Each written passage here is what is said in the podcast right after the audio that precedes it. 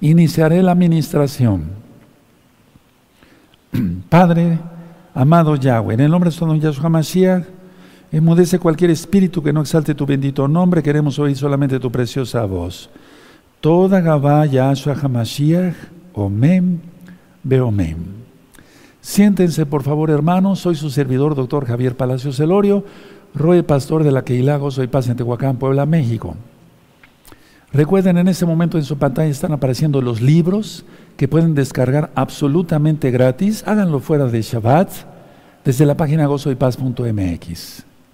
El lema en esta congregación es no hacer negocio con la palabra del Todopoderoso. Hace dos horas aproximadamente encendí yo el incienso, la mirra, la mirra, el incienso, y oré, oré perdón, fuertemente por la amada casa de Judá, la amada casa de Israel las naciones todas, porque el Eterno no quiere que nadie se pierda, sino que todos procedan al arrepentimiento. Y oré, lógico, de una manera especial, ¿por qué no decirlo? Por la amada Keila, gozo y paz local y mundial. Bendito es el abacados. Y lo hago con mucho gusto, con mucho amor de veras, porque los amo mucho, amados aquí, Agayot. Me inclino porque está el nombre de Yahweh, quien es el Todopoderoso. Les hago un recordatorio. Este próximo miércoles es 28 de julio. A las 7 de la noche tenemos una cita. Hago una convocatoria para que todos los hermanos y hermanas de gozo y paz estemos reunidos en oración. Vamos a arrepentirnos todos de nuestros pecados. Aquel que se tenga que apartar del pecado totalmente ya hágalo. Y ese día vamos a leer salmos, pero sobre todo les voy a ministrar recta final 51. Próximo miércoles, hermanos preciosos, preciosos del eterno Yahshua Mashiach, miércoles 28 de julio, 7 de la noche, convocatoria y recta final 51. Voy a prender incienso, vamos a hacer tefilá y vamos a arrepentirnos todos, porque de una u otra forma hemos ofendido al Eterno. Entonces, ahí está la invitación. Bueno, Vamos a abrir nuestra Tanaj en el Salmo 16. Y ahora sí voy a ir tomando agua. Ustedes me disculpan. Mishumaem, Omem Omem.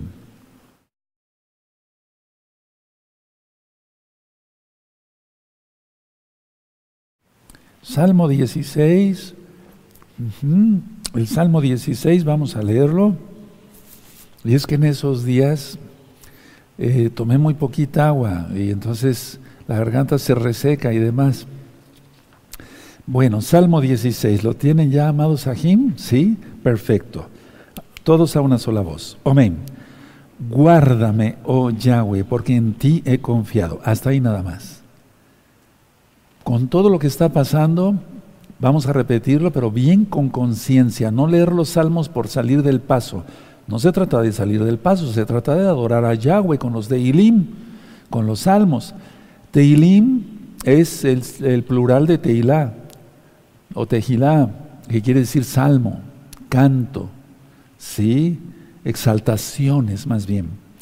Otra vez el uno, guárdame, oh Yahweh, porque en ti he confiado. Más fuerte, el uno, guárdame, oh Yahweh, porque en ti he confiado. Más fuerte, guárdame, oh Yahweh, porque en ti he confiado. Seguimos con el dos.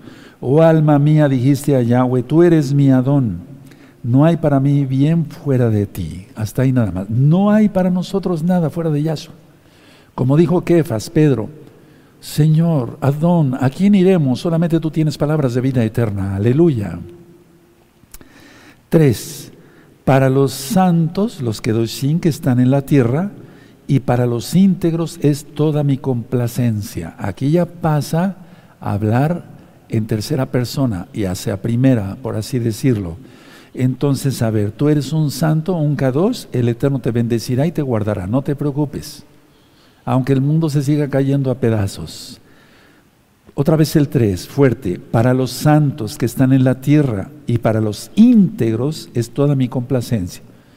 Yo ya hablé de esto, miren, vamos a poner que aquí tenemos un lejem de Shabbat, un pan de Shabbat y está íntegro, está completo, no le falta nada. Una vez que se le pone el cuchillo para la primera rebanada, entonces ese pan ya no está íntegro. ¿Qué no será en nuestra alma? Nosotros tenemos que ser íntegros para Yahweh. No mirar para acá, no mirar para allá, sino simplemente estar bien consagrados al Todopoderoso. Y los íntegros, los que no están vacilando, no tienen doble ánimo, como dice el Tanaj en Santiago, en Jacobo, van a ser guardados, porque Él es bueno. A ver, vamos a volver a leer el 3. Para los santos que están en la tierra y para los íntegros es toda mi complacencia. Entonces el Eterno dice, pídeme lo que quieras y lo haré. ¿Quieres que te guarde? Te voy a guardar. ¿Quieres que te bendiga? ¿Te hace falta trabajo fuera de Shabbat? ¿Te hace falta salud? Él es bueno, Él es bueno. Verso 4. Se multiplicarán los dolores de aquellos que sirven diligentes a otro Dios. O sea, aquellos que sirven al dinero, a las cosas materiales, el Eterno no los va a oír. Y se van a multiplicar los dolores, lo estamos viendo. No ofreceré yo sus libaciones de sangre ni en sus labios, ni en mis labios, perdón, tomaré sus nombres. Por eso nosotros mencionamos Yahweh, Yahshua. 5. Yahweh es la porción de mi herencia y de mi copa. Tú sustentas mi suerte o mi camino. Aquí la palabra pues no es la más correcta suerte, porque la suerte en sí no existe, sino es la decisión que tome el Eterno en primer lugar, su bendita voluntad, razón, en el Padre nuestro lo, hacemos, eh, decimos esas palabras, y también, pues si alguien quiere el mal, lo va a buscar y eso va a tener, y si alguien quiere el bien y la paz, eso va, a obtener. Dice así el 6, las cuerdas me cayeron en lugares deleitosos y es hermosa la heredad que me ha tocado, es hermosa la heredad que nos ha tocado ser hijos del eterno Yahweh, ser hijos de Israel.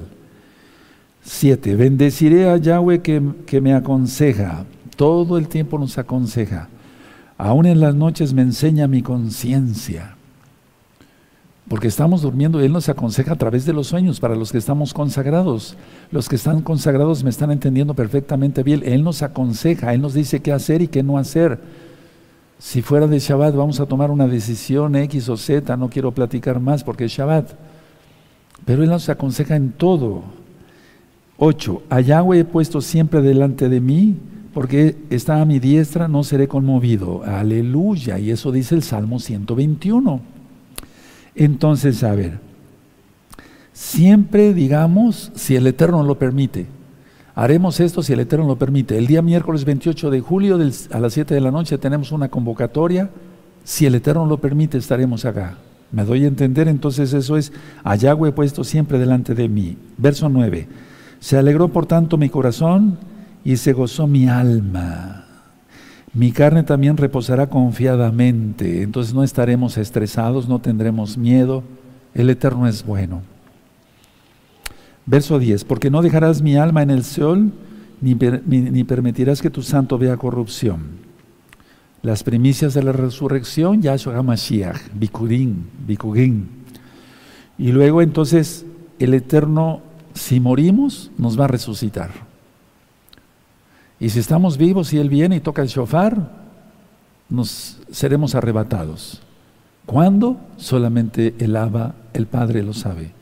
11. Me mostrarás la senda de la vida. En tu presencia hay plenitud de gozo. No dice poco gozo, hay plenitud. Delicias a tu diestra para siempre. Este salmo es hermosísimo. Podías hacerlo en una cartulina fuera de Shabbat y poner en, una hoja de este color, mira, muy chillante, muy llamativo, para que todos los días lo leas. ¿Sí? Miren qué hermoso el 11. Me mostraré la senda de la vida. ¿Quién es la vida? Yahshua y en tu presencia hay plenitud de gozo. Es que el que no tiene la presencia de Yahweh está muerto, eso dice la Biblia y es verdad, claro. Delicias a tu diestra para siempre. Entonces la consagración es para siempre. Hermoso salmo, hermoso, precioso salmo. Bueno, vamos a iniciar el capítulo 2 del libro de Ruth. Y vamos a ir, en este caso, hermanos, voy a ir ministrando. El Eterno puso en mi corazón que vaya yo ministrando por versos. Vamos entonces a, Ruth capítulo 2. Bendito es el abacados. Perfecto. Bueno, pero quiero mencionar esto. Aquí, bueno, vamos a dar un repaso pequeño. Tres personajes hay aquí. Ruth, Noemí y vos. Tres personajes.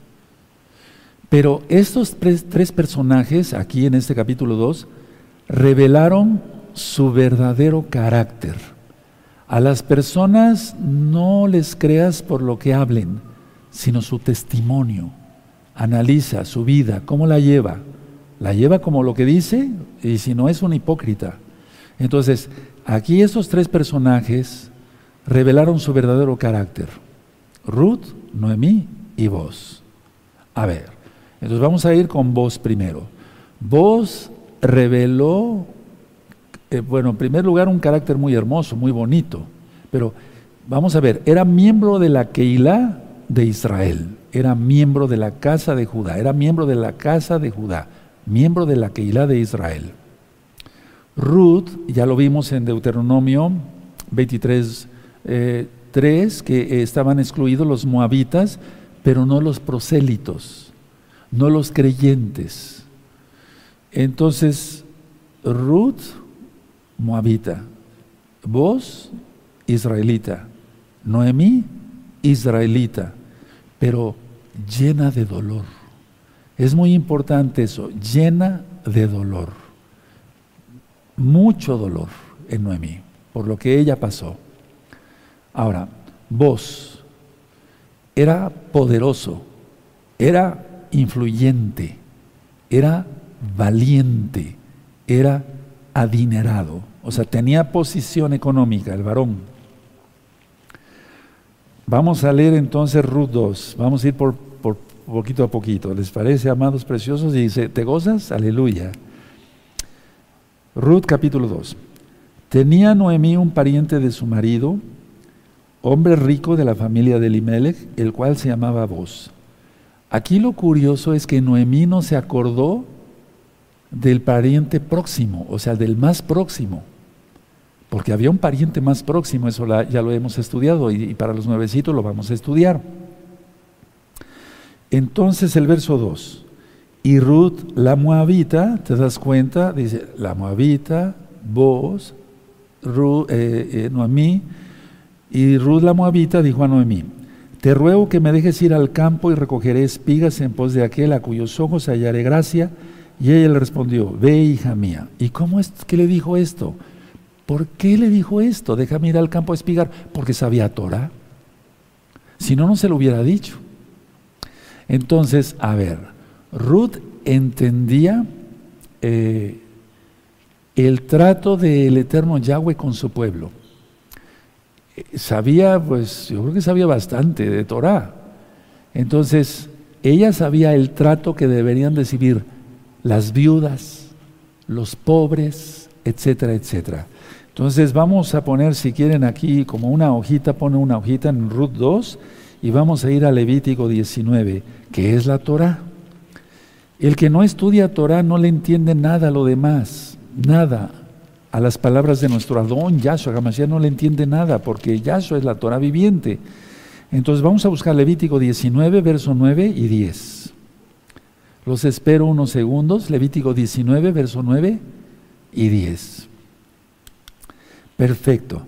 Cuando ciegues la mies de tu tierra, no cegarás hasta el último rincón de ella, ni espigarás tu tierra cegada.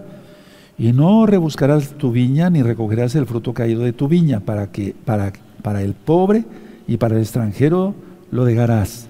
Yo, Yahweh, vuestro Elohim. Aleluya. Por eso dijo Ruth, déjame ir a espigar, porque ella sabía Torah.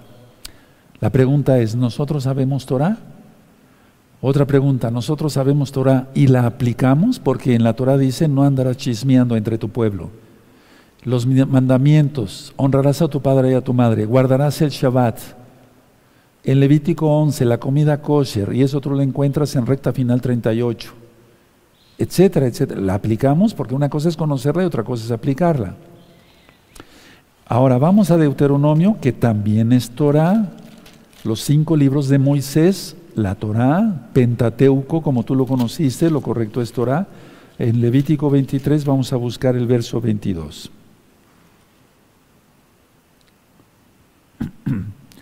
Levítico, perdón, Mister Meot, discúlpeme. Es Levítico 23. Vamos a Levítico 23. Perdóneme. Levítico 23. Levítico 23, verso 22. Dice así. Cuando segaréis la mies de vuestra tierra, no segaréis hasta el último rincón de ella, ni espigarás tu ciega. Para el pobre y para el extranjero la, dejarás. Yo, Yahweh, vuestro Elohim. Y te remite ahí a Levítico 19. Y hay otras citas en la Torah, amados Ahim. Ahora, algunos, no todos, pero algunos terratenientes dejaban hasta la cuarta parte para los pobres y extranjeros. A ver, voy a decir algo importante a continuación, pero voy a volver a repetir esta frase. Algunos terratenientes, o algunos que tenían mucho terreno y demás, eran muy, muy, muy bendecidos por el eterno Yahweh, dejaban hasta una cuarta parte para los pobres y los extranjeros. ¿Qué es lo que pasa cuando nosotros somos desprendidos? Y voy a hablar claro, para bendecir a la gente, para bendecir la obra de Yahweh. ¿Qué es lo que pasa? El Eterno nos bendice más. Ya lo he ministrado. Si esto es una jarra de agua y el Eterno me la llena, y yo empiezo a, llenar vasos de agua para que otros hermanos y hermanas sean bendecidos, el Eterno rápido me llena la jarra otra vez. Pero yo no lo hago por eso, yo no lo hago por interés, sino porque el Eterno puso en mi corazón eso. Hagamos eso. Yo te invito a que hagas eso. Bendice a otros y serás muy bendecido, muy bendecido. Ahora, Ruth no fue a, un campo cualquiera. Vamos a ver entonces el verso 3. Ruth 2, verso 3. Fue pues y llegando espigó en el campo en pos de los segadores y aconteció que aquella parte del campo era de vos, el cual era de la familia de Elimelech. Pero recuerda, no era el, el pariente más próximo. Ahora, la situación es esta. ¿Fue por casualidad? La respuesta es no. Ruth no fue al campo de vos por coincidencia, sino porque Yahweh la dirigió allí. Y ustedes dirán, bueno, entonces el libre albedrío, el Eterno respeta el libre albedrío porque ella pudo irse a otro campo y no ser bendecida y después no haberse casado con vos. El Eterno dice en Deuteronomio 28, estas son las bendiciones y las maldiciones. Entonces a nosotros nos conviene seguir las bendiciones del Eterno y los que queremos agradar al Eterno y le amamos con todo nuestro corazón, nuestra alma, nuestra fuerza, nuestra mente, nuestro ser, seguimos sus mandamientos no chistamos o no, no repelamos nada, al contrario. Entonces Ruth se pudo haber ido a otro campo, pero no, no, no fue una coincidencia. Yahweh la dirigió allí. Verso 4. Ruth 2, verso 4. Y aquí que, que vos vino a Belén, Bailejem, y dijo a los segadores, Yahweh sea con vosotros, y ellos respondieron, Yahweh te bendiga. Aquí vemos dos veces el nombre bendito del Todopoderoso Yahweh. ¿Y cómo se saludaban ellos? ¿De qué sirve un shalom? Que Yahweh te bendiga y después una puñalada por la espalda. Ser un traidor o una traidora. ¿De qué sirve eso? No, no sirve de nada. El Eterno sabe nuestro corazón. Entonces, pronunciar el nombre bendito es muy delicado, mucho, muy delicado.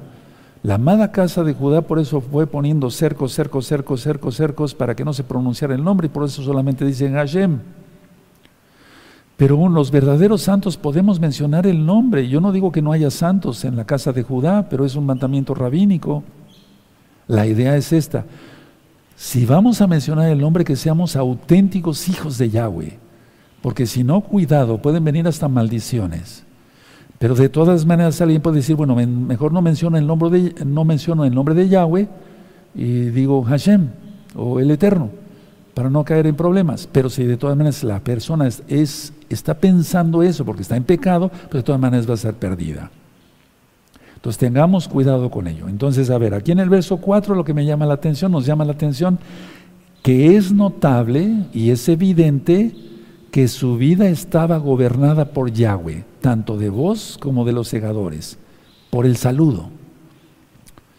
Y vemos cómo después se comportó vos y vemos que realmente era un verdadero creyente, un santo, un kadosh, un apartado.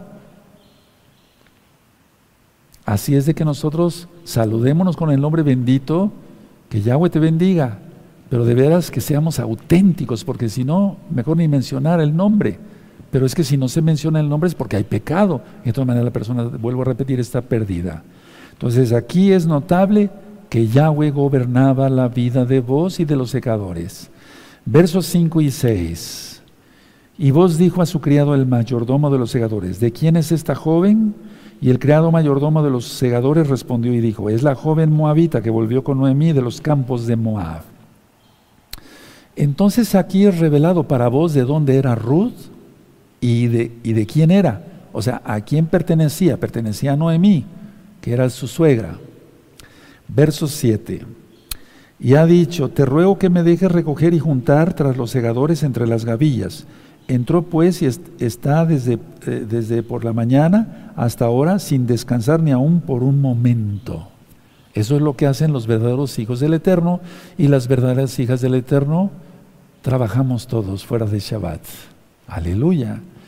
Ahora, ¿qué podemos decir de, esta, de este verso, del verso 7? Que era, Ruth era una trabajadora diligente, trabajadora diligente, trabajadora cuidadosa, trabajadora. De esa gente anda buscando el Eterno. Aleluya. De esa gente, de esa gente, hermanos. Vamos entonces a Ruth 8 y 9. Entonces vos dijo a Ruth, oye hija mía, vean qué hermoso saludo.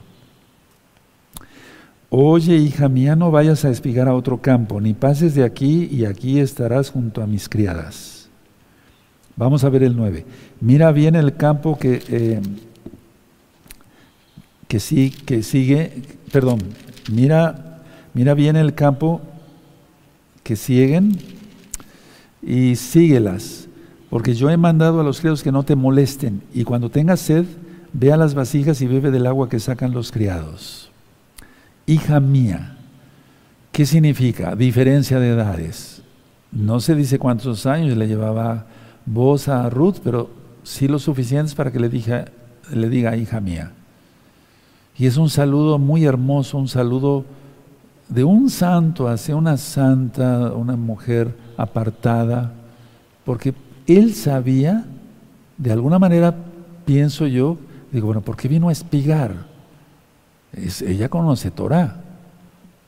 No sé si me doy a entender claramente, pero si la diferencia de edades, entonces en cuanto a hija mía. Ahora, punto número dos en, este, en estos mismos versos 8 y 9, amados hermanos, le ofrece quedarse en sus campos. Vos le ofrece quedarse en sus campos. Le dice que no vaya a otro campo, que no la molesten y que tenga agua. Entonces estaba aquí proveyendo para Ruth más allá de lo que exigía o exige la Torah. ¿Qué sintió vos al verla? ¿Qué sintió vos al ver a Ruth? Ternura por el saludo de hija mía. Entonces, aquí ya va más allá vos de lo que exigía o exige la Torah. Verso 10. Ella entonces bajando su rostro, subrayen eso de bajando su rostro, eso es muy, eso es muy bonito, hermanos. Los altaneros miran así hacia arriba, eso ya lo ministré en el lenguaje corporal, ¿se acuerdan? Y si no, revisen esos temas en este mismo canal Shalom 132. Esos videos del lenguaje corporal sí les pido que no los vean en Shabbat, sino fuera de Shabbat bajando su rostro, se inclinó a tierra. Tremendo, ¿verdad? Eso habla de qué? Exacto, de humildad. Bajando su rostro se, se inclinó a tierra. Y es un, es un gesto común entre los humildes. A ver, vamos a ver varias citas. Vamos a ver Shit, que es Génesis en el capítulo 19, amados Sahim. Génesis 19 y el verso 1. Y entonces Lot vio que vinieron los malachim, los ángeles, y Lot se inclinó, porque tenía la enseñanza de Abraham, su tío. Entonces Génesis 19, verso 1. Llegaron pues los dos malachim, los dos ángeles, a Sodoma a la caída de la tarde, y Lot estaba sentado a la puerta de Sodoma. Y viéndolos Lot, se levantó a recibirlos y se inclinó hacia el, hacia el suelo, hacia la tierra. Ahora ahí mismo, en, permítame ver si estoy correcto en las citas, sí, Vamos a, Génesis 42. A ver, vamos a ver si estoy correcto en la cita, amados preciosos. 42, en el verso 6. Sí, 42, 6 está correcto de Génesis. Perfecto. Y Joseph, José, era el Señor de la tierra, quien le vendía a todo el pueblo de la tierra. Y llegaron los hermanos de José y se inclinaron a él rostro a tierra. Aquí ya hemos eh, platicado eso en las parashot. Fue por reverencia, por temor, por miedo, pero de todas maneras se inclinaron. Y se cumplió la profecía del sueño de José. Ahora vamos al 43, por favor, ahí mismo en el Génesis, en, 40, en 43, 26, por favor. Dice así. 43, 26. Y vino José a casa y ellos le trajeron el presente que tenían en su mano dentro de la casa y se inclinaron ante él hasta la tierra. Ya volvemos a explicar, fue por terror, por miedo, por reverencia, porque sabían que era el, el, que, eh, o sea, el que podía decir, véndanles a estos. Pero de todas maneras se cumplió la profecía. Aunque no haya sido por total humildad, pero es que el Eterno, miren, los que no se humillen ahorita y pidan perdón al Eterno por sus pecados y se aparten y cumplan toda la Torah, entrando a todos los pactos, cumpliendo bien la Torah, el Eterno de todas maneras los va a humillar. Porque dice que toda rodilla se inclinará, toda rodilla, de los salvos y de los no salvos. Toda rodilla se va a doblar. Aleluya, bendito es el abacados. Bueno, vamos a 48, ahí Génesis 48. Bendito sea tu nombre, Abacados Yahshua HaMashiach. 48, 12. Entonces José lo sacó de entre sus rodillas y se inclinó a tierra, porque ya tenía prácticamente allá su padre Jacob. Bendito es el abacados. Ahora vamos a ver nada más otro ejemplo. Vamos al libro de Josué, por favor, amados, preciosos. Vamos al libro de Josué. Vamos a buscar el 5.14. Josué 5.14. En Josué 5.14 dice así. Él respondió, no más, no más como príncipe del ejército de Yahweh he venido ahora. Entonces Yehoshua, postrándose sobre su rostro en tierra, le adoró porque era Yahshua. ¿Se acuerdan? Y le dijo, ¿Qué dice mi Señor a su siervo? Porque si hubiera sido un ángel, hubiera dicho, no me adores. Me doy a entender, hay una gran diferencia entre hacer una reverencia a una persona que merece respeto, una persona grande, de canas, etcétera, etcétera, de sabiduría, etcétera, a los abuelos, sí, a los abuelos. Antes, ¿cómo saludábamos a nuestros abuelos en esa época? No se le besaba la mano a los abuelos, y a los padres. Sí, pero ahora, como está educada la gente sin Torah, uff, terrible, ¿no? Es, es algo increíble. Bueno, ahora, ¿qué esperaba Ruth volviendo a la administración? Ruth esperaba un trato diferente al que recibió. Por todo lo que vamos a ir estudiando en este capítulo 2 y en los siguientes dos capítulos que restarían. Entonces, Ruth no se esperaba ese tipo de, recibimiento, de trato, pues. Pero es que ella halló gracia ante los ojos de Yahweh y halló gracia ante los ojos de un importante personaje. Ahora, atención aquí. Siempre ten en cuenta adorar a Yahweh sobre todas las cosas. Y siempre ten ser reverente a alguien que es más grande que tú, que sabe más que tú, que te bendice, que te eh, eh, protege, nos protege el Eterno, pues, pero el Eterno permite ciertas, que haya ciertas eh, personas que protejan a otros, que te bendiga, que te, no sé, siempre ser reverente y hallarás gracia. O halló gracia Coré por haberse rebelado contra Moisés, contra Moshe y Aarón. No, ¿verdad? Halló al mismo infierno. Entonces, es muy importante eso, amados Sajín, que hallemos gracia ante el Eterno y gracia ante los ojos de los hombres. me refiero no para, no para, para, para, para o sea, no por vamos a hacer cosas y agradarles pecando. No, no, no, no me refiero nada para eso, sino siempre ser reverentes con los mayores. Bueno, vamos a ver entonces aquí unos ejemplos. Vamos a Génesis otra vez, Bereshit, ¿qué quiere decir en el principio? Eh, en el verso 6 y el verso 8. ¿Qué halló, eh, eh, qué hizo Noé? ¿Halló gracia o no halló gracia? Halló gracia. Porque era un varón obediente, temeroso del Todopoderoso. Génesis 6, y por ese hecho el Eterno lo salvó con su familia, en el arca que hizo. Génesis 6, 8. Pero Noé, Noah halló gracia ante los ojos de Yahweh. Entonces, que tengamos gracia ante sus benditos ojos, ¿verdad? Abacatus Yahweh. Y gracia ante los mayores, que son sabios. Ahora vamos ahí a Génesis 18, por favor. 18, verso 3. Bendito es el abacados. Abraham, miren, Génesis 18, verso 3.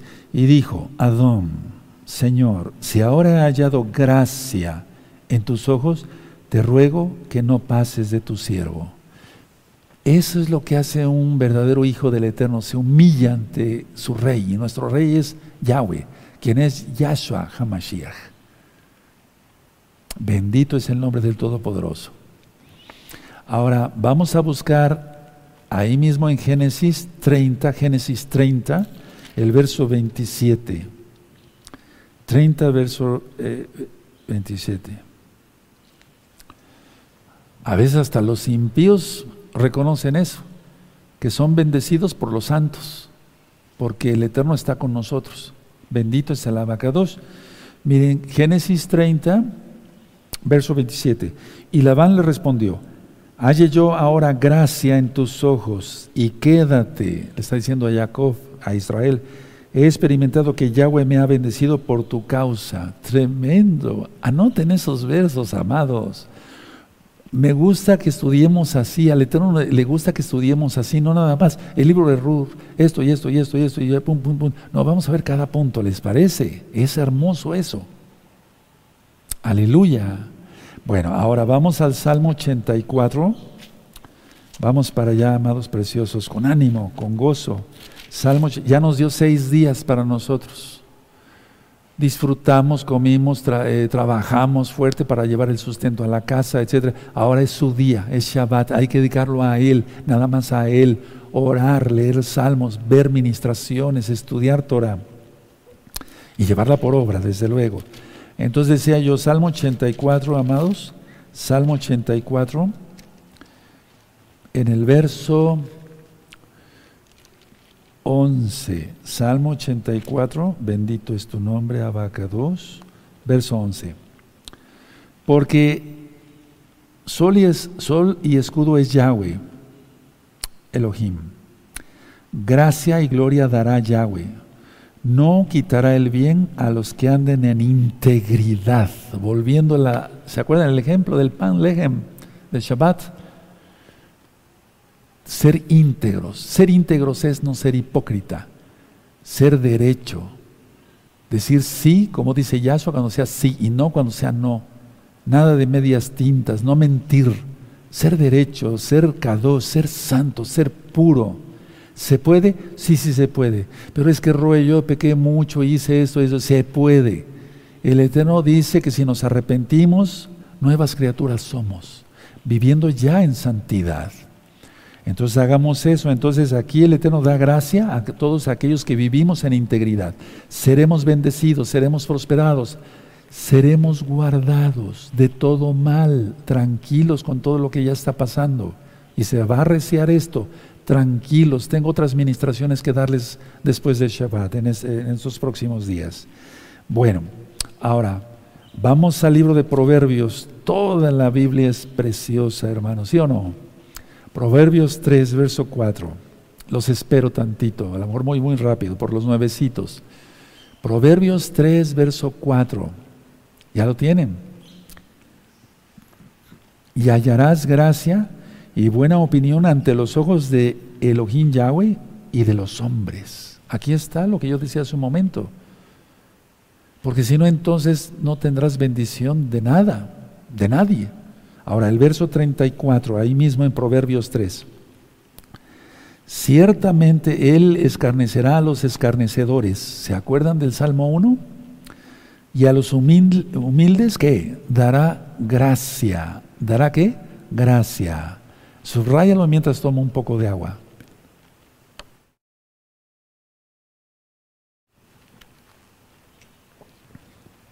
Bendito es el abacados, aleluya.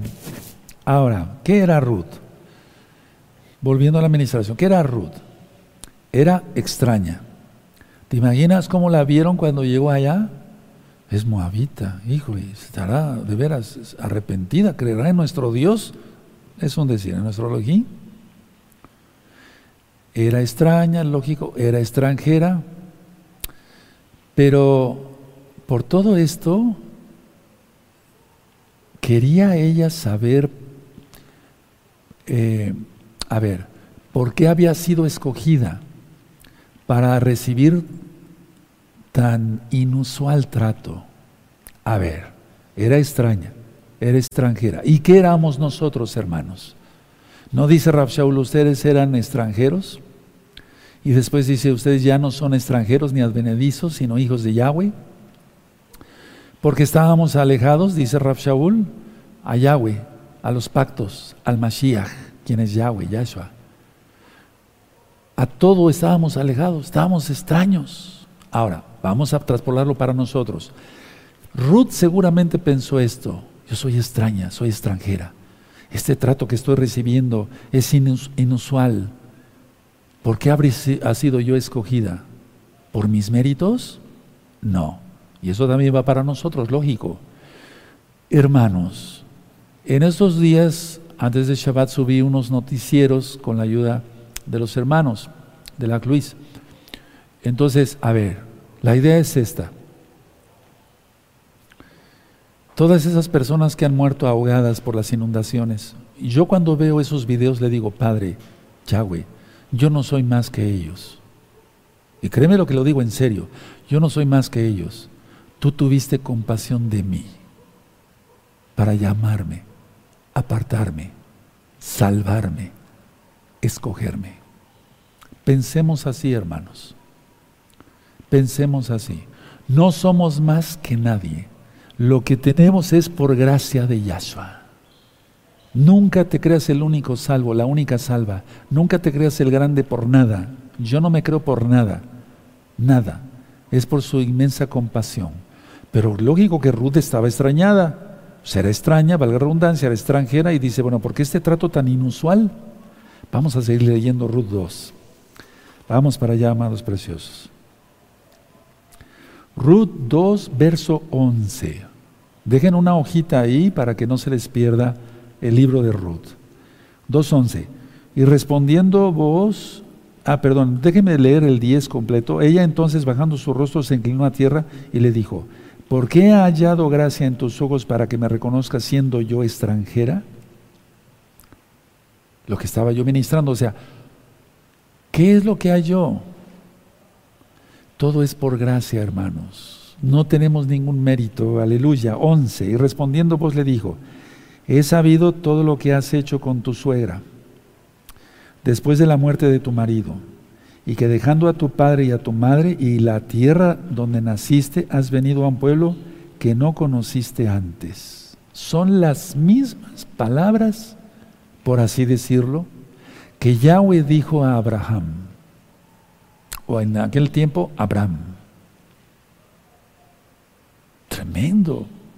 Esto está hermoso, esto está hermoso, está, está hermoso. Entonces las palabras que vos le dijo a Ruth, son las mismas, o cuando menos muy parecidas, a las que dijo Yahweh a Abraham. Vamos a Génesis 12, para que lo veamos, sobre todo por amor a los nuevecitos. Pero a todos nos cae muy bien. A mí me gusta mucho, si ya me sé yo una cita, me gusta ir a la cita y volverla a leer. Porque, ¿qué perdemos? Al contrario, ganamos mucho. Solamente los flojos no hacen eso. A veces he dado temas de evangelismo y digo esta cita, esta cita y me voy de corrido. Pero es bueno también hacer esto. Génesis 12, verso 1, pero Yahweh había dicho a Abraham, vete de tu tierra y de tu parentela y de la casa de tu padre a la tierra que te mostraré. Ahora vamos a ver cómo dice aquí en el verso 11 de Ruth 2. Y respondiendo vos le dijo, he, sabido todo lo que has hecho con tu suegra. He sabido, a ver. ¿Y acaso Yahweh no sabe todo lo que hacemos? Ya lo ministré en Yahshua, Hamashiach, en los temas anteriores, y mañana nos vamos a gozar, amados, aquí en 4 de la tarde, hora central de México. He sabido que has hecho esto, he sabido que lo bueno, he sabido que has hecho esto, que cumples mis mandamientos, que me amas, que me buscas de madrugada. Lo sé, lo sé, dice el Eterno. Es un decir. Pero para los pecadores, sé que has hecho esto, y esto otro malo, y esa transgresión, y esa transgresión. Pobres de los impíos. Bueno, entonces vos se enteró rápido en la pequeña ciudad, Belém, realmente una población, de la vida de Ruth. Ahora, vamos a ver el verso 12 y vamos a ver varias citas bíblicas. Les pido que todos estudiemos bien profundo. Miren qué hermoso el verso 12. Yahweh recompense tu obra y tu remuneración sea cumplida de parte de Yahweh Elohim de Israel. Aquí profetizó vos bajo cuyas alas, esas son las alas para los nuevecitos, las alas del talit. Has venido a refugiarte. Tremendo. ¿En dónde tendremos más mejor refugio? O el único refugio es Yahweh, el único refugio para todo lo que está pasando y lo que viene más fuerte. El único refugio es el eterno. No el dinero, no las posesiones, no las influencias en los gobiernos, nada de eso nada, sino en Yahweh. Entonces, a ver, de este verso 12 vamos a ver, para empezar el Salmo, vamos para el Salmo 17, verso 8. Gózate, amado hermano, amada hermana, estudiando Torah, gocémonos. Salmo 17, verso 8. ¿Ya lo tienen? Vayan anotando las citas porque después Después ustedes me van a ayudar a ministrar. ¿Y qué tal si tú eh, pasas vivo al milenio? Me refiero, cuando venga Yahshua, te quedas para ministrar a los que, los que vayan a ir sobreviviendo en esta tierra, los que sobrevivan de las naciones, tú les enseñarás esto. Aleluya.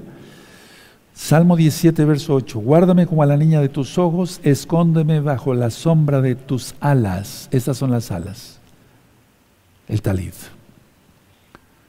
Porque desgraciadamente hay muchas ministraciones, no ministraciones, puras tonterías que dicen algunos que no, que es un ángel, que es un querubín, que, no, nada, talit. Malaquías 4.2, después vamos para allá. Ahora vamos al Salmo 36, ya lo subrayaron ahí, Salmo 17, verso 8, perfecto, si no subrayenlo. Salmo 36, vamos al Salmo 36, verso 7 y subrayenlo. Yo lo tengo subrayado, pero otra subrayada más fuerte todavía, porque ya por el tiempo se va borrando el marcador. Salmo 10, perdón, 36, 17. Dice así. Cuán preciosa, oh Yahweh, es tu compasión. Por eso los hijos de los hombres se amparan bajo la sombra de tus alas. Por favor, anoten esas citas, hermanos. Para estos tiempos, uff, esto es vida completa en Yahshua HaMashiach. Vamos a ir al Salmo 57, amados preciosos. Vamos para allá con gozo, con ánimo fuerte. Salmo 57, verso 1. También lo tengo subrayado, pero esta, Tanakh es ya de muchísimos años. Salmo 17, 57, perdón, verso 1. Ten compasión de mí, oh Yahweh, ten compasión de mí, porque en ti ha confiado mi alma, y en la sombra de tus alas me refugiaré, hasta que pasen los quebrantos de ahora, hermanos preciosos. Subraya eso y cantemos al Eterno siempre. Salmo 60, ¿ya lo anotaron? ¿Subrayaron? Anótenlo y eh, subrayenlo. Salmo 61, verso 4. Búsquenlo, los espero. 61, verso 4. ¿Listo? Eso.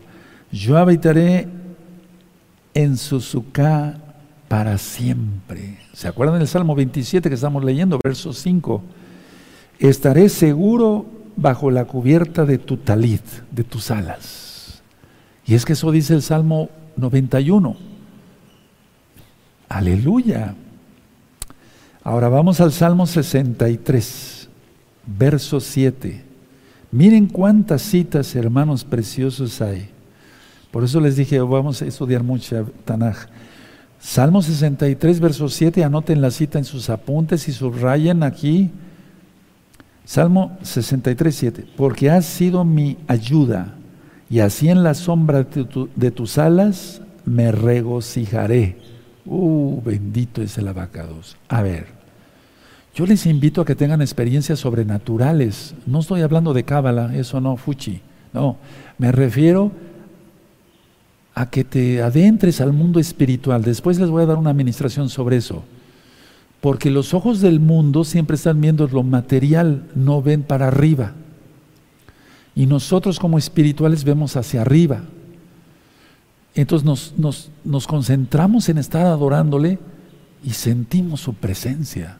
Y no es algo malo, esotérico, me refiero, no, al contrario, él se hace presente si lo invocamos a Él, si lo llamamos a Él. Bendito es Yahshua HaMashiach.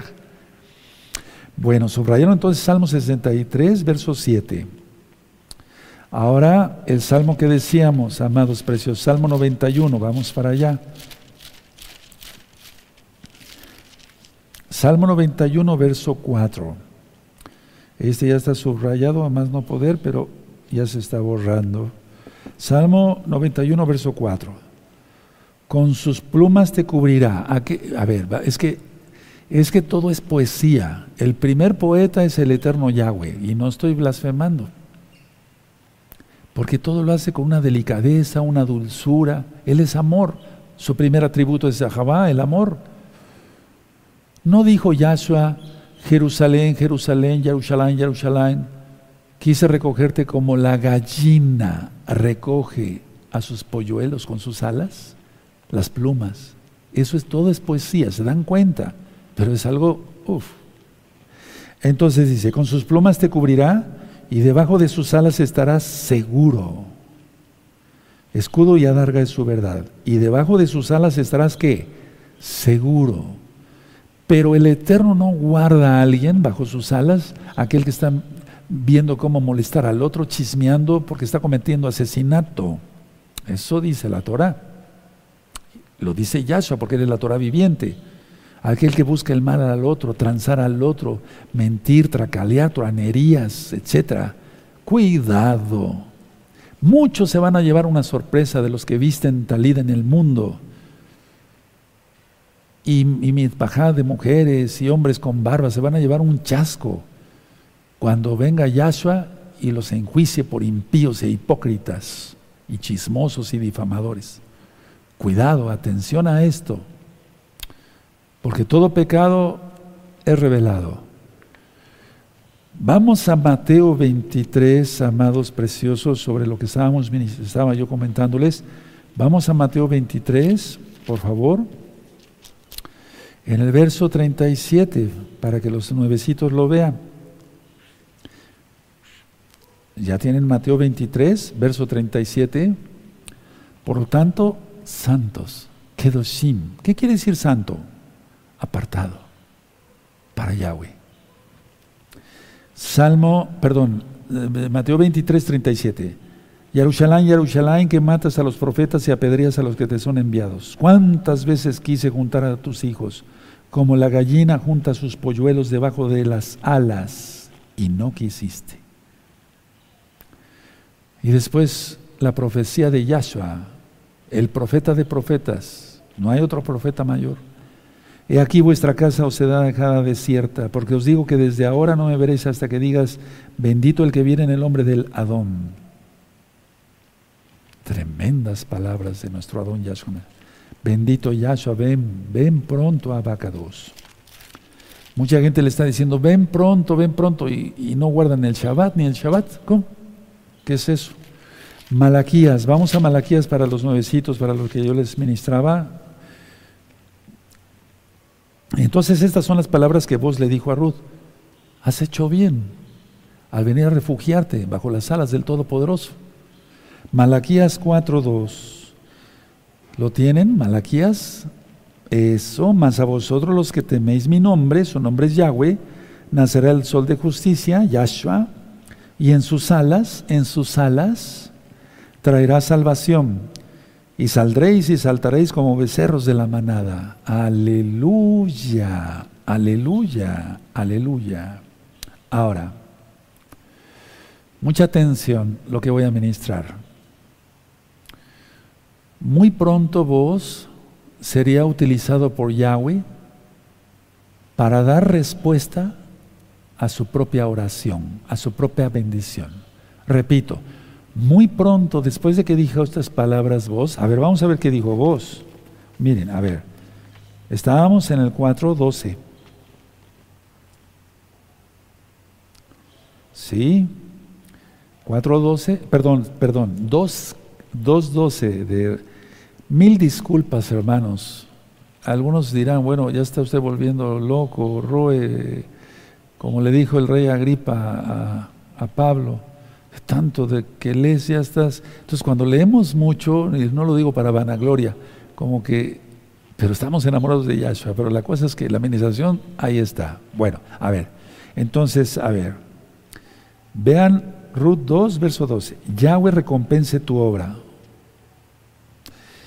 y tu remuneración sea cumplida de parte de Yahweh Elohim de Israel, bajo cuyas alas has venido a refugiarte. Entonces, despuesito de estas palabras, muy pronto vos fue utilizado por Yahweh para, para dar respuesta a, la propia bendición que dio a Ruth. Ahora, verso 13. Y ella dijo, Señor mío, ¿halle yo gracia? Otra vez ahí, la palabra gracia, delante de tus ojos, porque me has consolado y porque has hablado al corazón de tu sierva, aunque no soy ni como una de tus criadas. Tremenda humildad. Entonces, a ver, aquí las palabras de voz alentaron el corazón de Ruth. Y por eso dijo eso Ruth. Miren, o sea, cuando tú bendices a alguien, de una u otra manera, con la boca, o sea, lo estás bendiciendo, levantas el ánimo de la otra persona. Hagamos eso siempre, siempre seamos de bendición a otros. ¿De acuerdo? Entonces, verso 13, y ella dijo, Señor mío, halle yo gracia delante de tus ojos porque me has consolado. Ella llegó afligida de un largo viaje con su suegra, ya grande, había perdido a su marido, y porque has hablado al corazón de tu sierva, o sea, le levantó el ánimo, la consoló, aunque no soy ni como una de tus criadas. Miren qué palabras, bendito es el abacados. Entonces en el verso 14, dama más porción para ella y para Noemí. A ver, si una persona es agradecida con aquella que le, está bendiciendo y es auténtico, el Eterno ve eso, es que Él ve todo, Yahshua ve todo, Yahweh ve todo. Recuerden, Él es. Y entonces aquí en el verso 14 vean cómo dice, y vos le dijo, a la hora de comer, ven aquí, come del pan y moja tu bocado en el vinagre. Y ella se sentó junto a los segadores y él le dio del potaje comió hasta que se sació y le sobró. No es que eh, en este caso, recuerden lo que había yo dicho, a ver, em, vos no es un prototipo del Mashiach, pero como si fuera un prototipo del Mashiach. Entonces, ¿qué es lo que pasó aquí? Vos la bendice, ella le devuelve con una bendición diciendo, se ha hallado gracia en tus ojos, tú has levantado mi corazón, me has consolado, etc. Entonces Él la vuelve a bendecir aún más. Así actúa el Eterno. ¿Quieres más provisión, más bendición, más salud, más fuerza, más de todo? Sé un santo. No hagamos las cosas por interés. El Eterno ve todo. Entonces, a ver, aquí en el verso 14 da más porción todavía para ella y para Noemí. Pero en el verso 15 y 16 que vamos a leer a continuación, amados hermanos, hermanas, aún más provisión. Y mira, esto no es una secta de la prosperidad, sino que el Eterno bendice a sus hijos y a sus hijas obedientes. Deuteronomio 28, bendiciones y maldiciones. Verso 15. Luego se levantó para espigar y vos mandó a sus criados diciendo, que recoja también espigas entre las gavillas y no la avergoncéis. Verso 16, más provisión. Y dejaréis también caer para ella algo de los manojos y lo dejaréis para que lo recoja y no la reprendáis. Tremendo, más provisión. Entonces, ¿quieres provisión de todo? ¿Quieres protección? ¿Quieres bendición con las cosas, con el tiempo como está? Hoy es viernes, que ya estamos en Shabbat, 23 de julio del año 2021 gregoriano, ¿cómo están las cosas en el mundo? Todos rápido bajo el talí de Yahshua bajo sus benditas alas, bajo Yahshua, sus benditas alas de Yahshua. Por eso este miércoles 28 de julio, 7 de la noche, recta final 51 del año 2021 gregoriano, hago una convocatoria, todos arrepentimiento rápido, pero rápido, no estoy enojado, no, simplemente estoy diciendo rápido, maer en hebreo, rápido, porque las cosas se van a poner horribles, pero tú estarás guardado, si quieres. ¿Quieres estar guardado? Deja el pecado totalmente. Y guarda Torah lógico.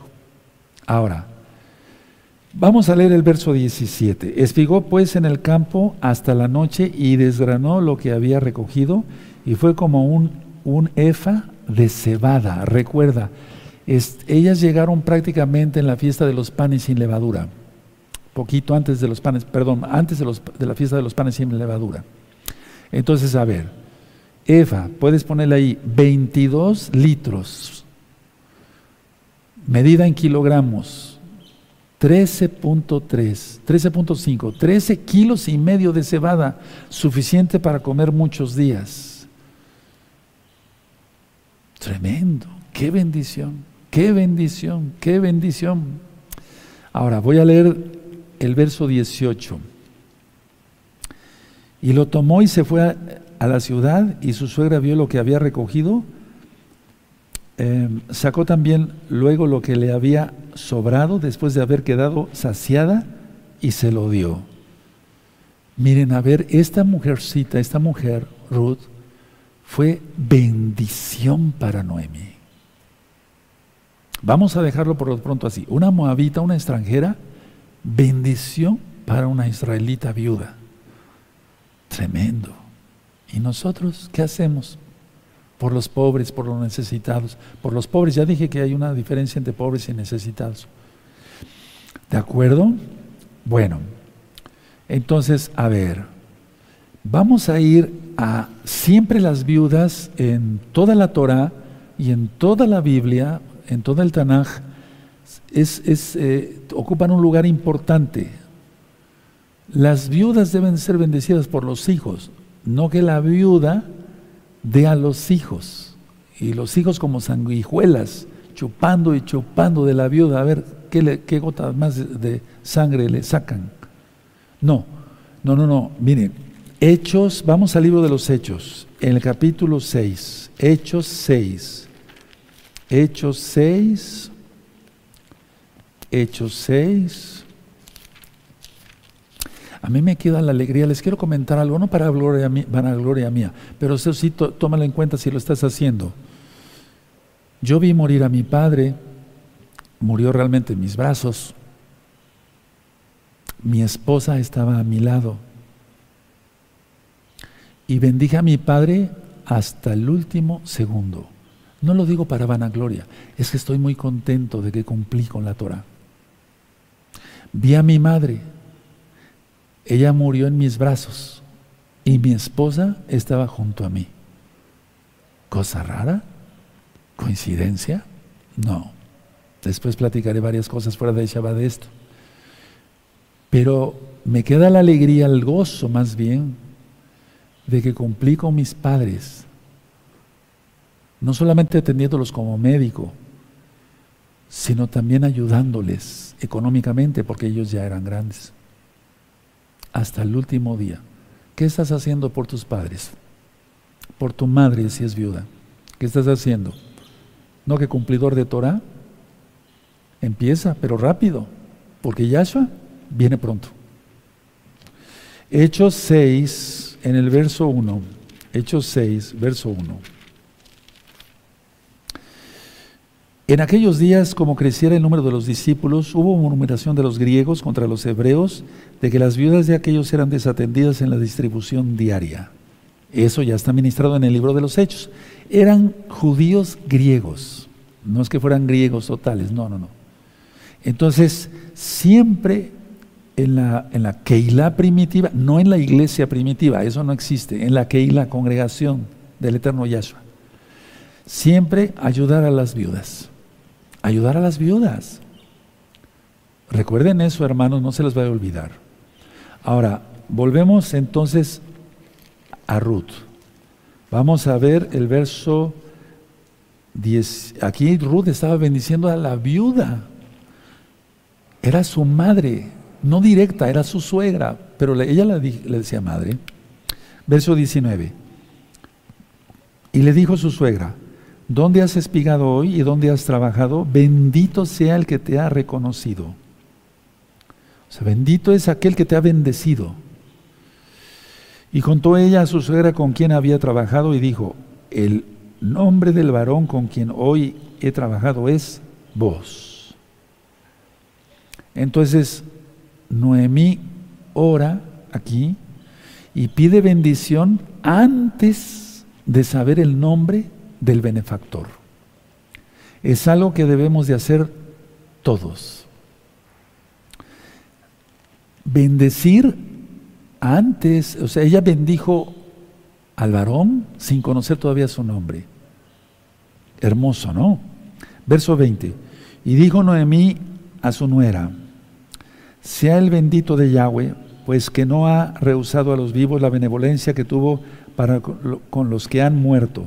Después le dijo Noemí, nuestro pariente es aquel varón y uno de los que pueden redimirnos. Pueden redimirnos. Ella se incluyó, porque era viuda. Entonces, a ver, aquí vamos a volver a leer. Y dijo Noemí a su nuera, sea el, bendito de Yahweh, pues que no ha rehusado a los vivos la benevolencia que tuvo para con los que han muerto. Después le dijo Noemí, o sea, la idea es, murió eh, el papá, tú bendice a tu madre que es viuda. Sí, ya, ¿qué puedes hacer por tu papá? Ya murió, pero por tu mamá muchas cosas. ¿Lo estás haciendo? Aleluya. Te estoy comentando esto porque es importante, es una mitzvah, es un mandamiento. Yo lo he dicho aquí muchas veces, ¿Con qué cara, hermanos preciosos, preciosa el de Yahshua podría yo ministrar esto si yo no hubiera cumplido bien con mis padres? ¿Con qué cara? No tendría yo la autoridad. La autoridad la da la santidad. Aleluya. Bueno. Ahora, entonces, a ver. Aquí Noemí, en el verso 20, repite la bendición y da gracia al Elohim de los vivos. Pero ¿cómo es eso? Si ya murieron, es que los santos viven. Eso ya lo hemos ministrado mucho. Y entonces ahí vino a la mente, en este verso, por así decirlo, vino a la mente de Noemí lo que está en Deuteronomio 25, versos 5 y 10, 5 eh, al 10, perdón. Vamos a recordarlo. Entonces, a ver, vamos a leer otra vez el verso 20 Nada más la última parte. Después le dijo Noemí, nuestro pariente es aquel varón y uno de los que puede redimirnos. ¿Sí? Entonces buscamos, por favor, Deuteronomio 25. Búsquenlo mientras tomo un poco de agua.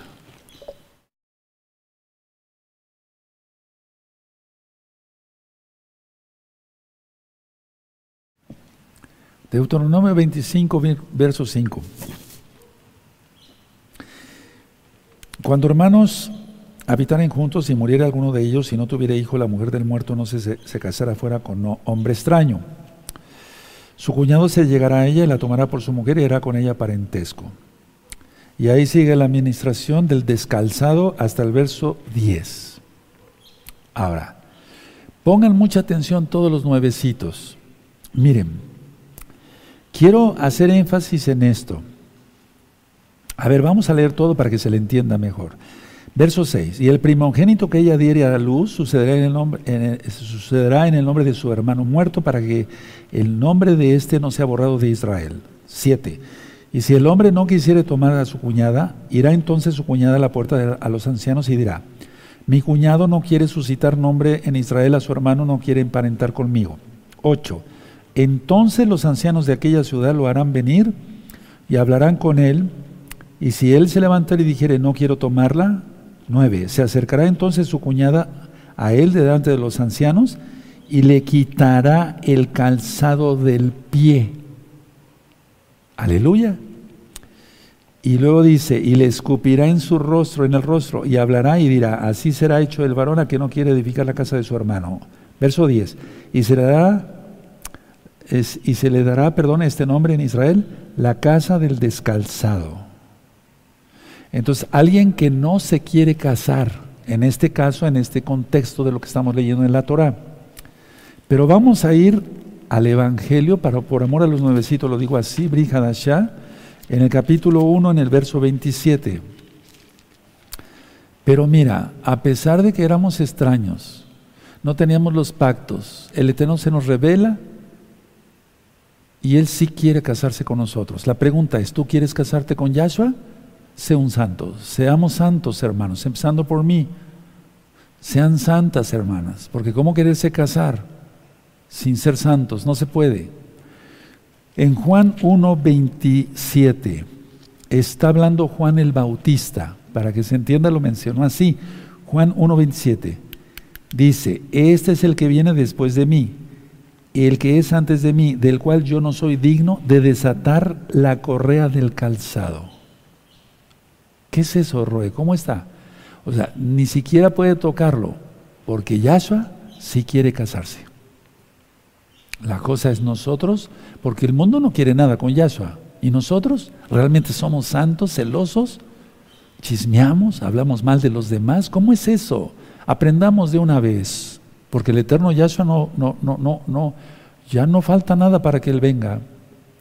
Bueno, ahora, aunque Vos no era hermano de Malón, vos era un pariente cercano, pero no el más cercano. De hecho, no se explica, no se explica por qué Noemí no mencionó al pariente más, más cercano que vos. ¿De acuerdo? Ahora volvemos ahí a Ruth, capítulo 2, y vamos a terminar con esto. Bueno, Vamos a leer del verso 21 al 23. Y Ruth la Moabita dijo, además de esto me ha dicho, júntate con mis criadas hasta que hayan acabado toda mi siega, porque ya iban a ser las fiestas. 22. Y Noemí respondió a Ruth, su nuera, mejor es hija mía que salgas con sus criadas y que no te encuentren en otro campo. diciendo, quédate ahí, ya no te muevas. Porque ella discernía a Noemí que era voluntad del Eterno. 23. Estuvo pues junto, con, junto con las criadas de voz, espigando hasta que se acabó la siega de la cebada y la del trigo, o sea, hasta la fiesta de Shavuot. Y vivía con su suegra. A ver, termino con estos comentarios, amados preciosos. Precioso el eterno Yahshua Mashiach. Ruth dice a Noemí que fue invitada a quedarse en los campos por vos. Y Noemí advierte a Ruth del peligro que la encontraran en otro campo. Repito, porque aquí hay una enseñanza muy fuerte. Tal vez tú ya lo discerniste. Ruth dice a Noemí que, que o sea, Ruth dice a Noemí que fue invitada a quedarse en los campos. ¿Y qué ha hecho Yahshua HaMashiach? Invitarnos a estar bajo sus alas, en el área de Él, en la santidad total. Pero Noemí aquí advierte a Ruth, sin embargo Noemí advierte a Ruth y le dice, tienes peligro si te encuentran en otro campo. Eso es para nosotros. Tenemos peligro si nos salimos de Yahshua HaMashiach, de su, de su cobertura, cobertura de Yahshua HaMashiach. Porque si nos salimos de su cobertura quiere decir que estamos en pecado. Se quiera entender o no, entonces, amados hermanos, finalizo con estos comentarios. ¿En qué campo estás? ¿En el campo de Yahshua o en el campo de Hasatán? Cierren su taná, cierren sus apuntes y nos ponemos de pie y hemos aprendido hoy, uff, bendito es el abacados.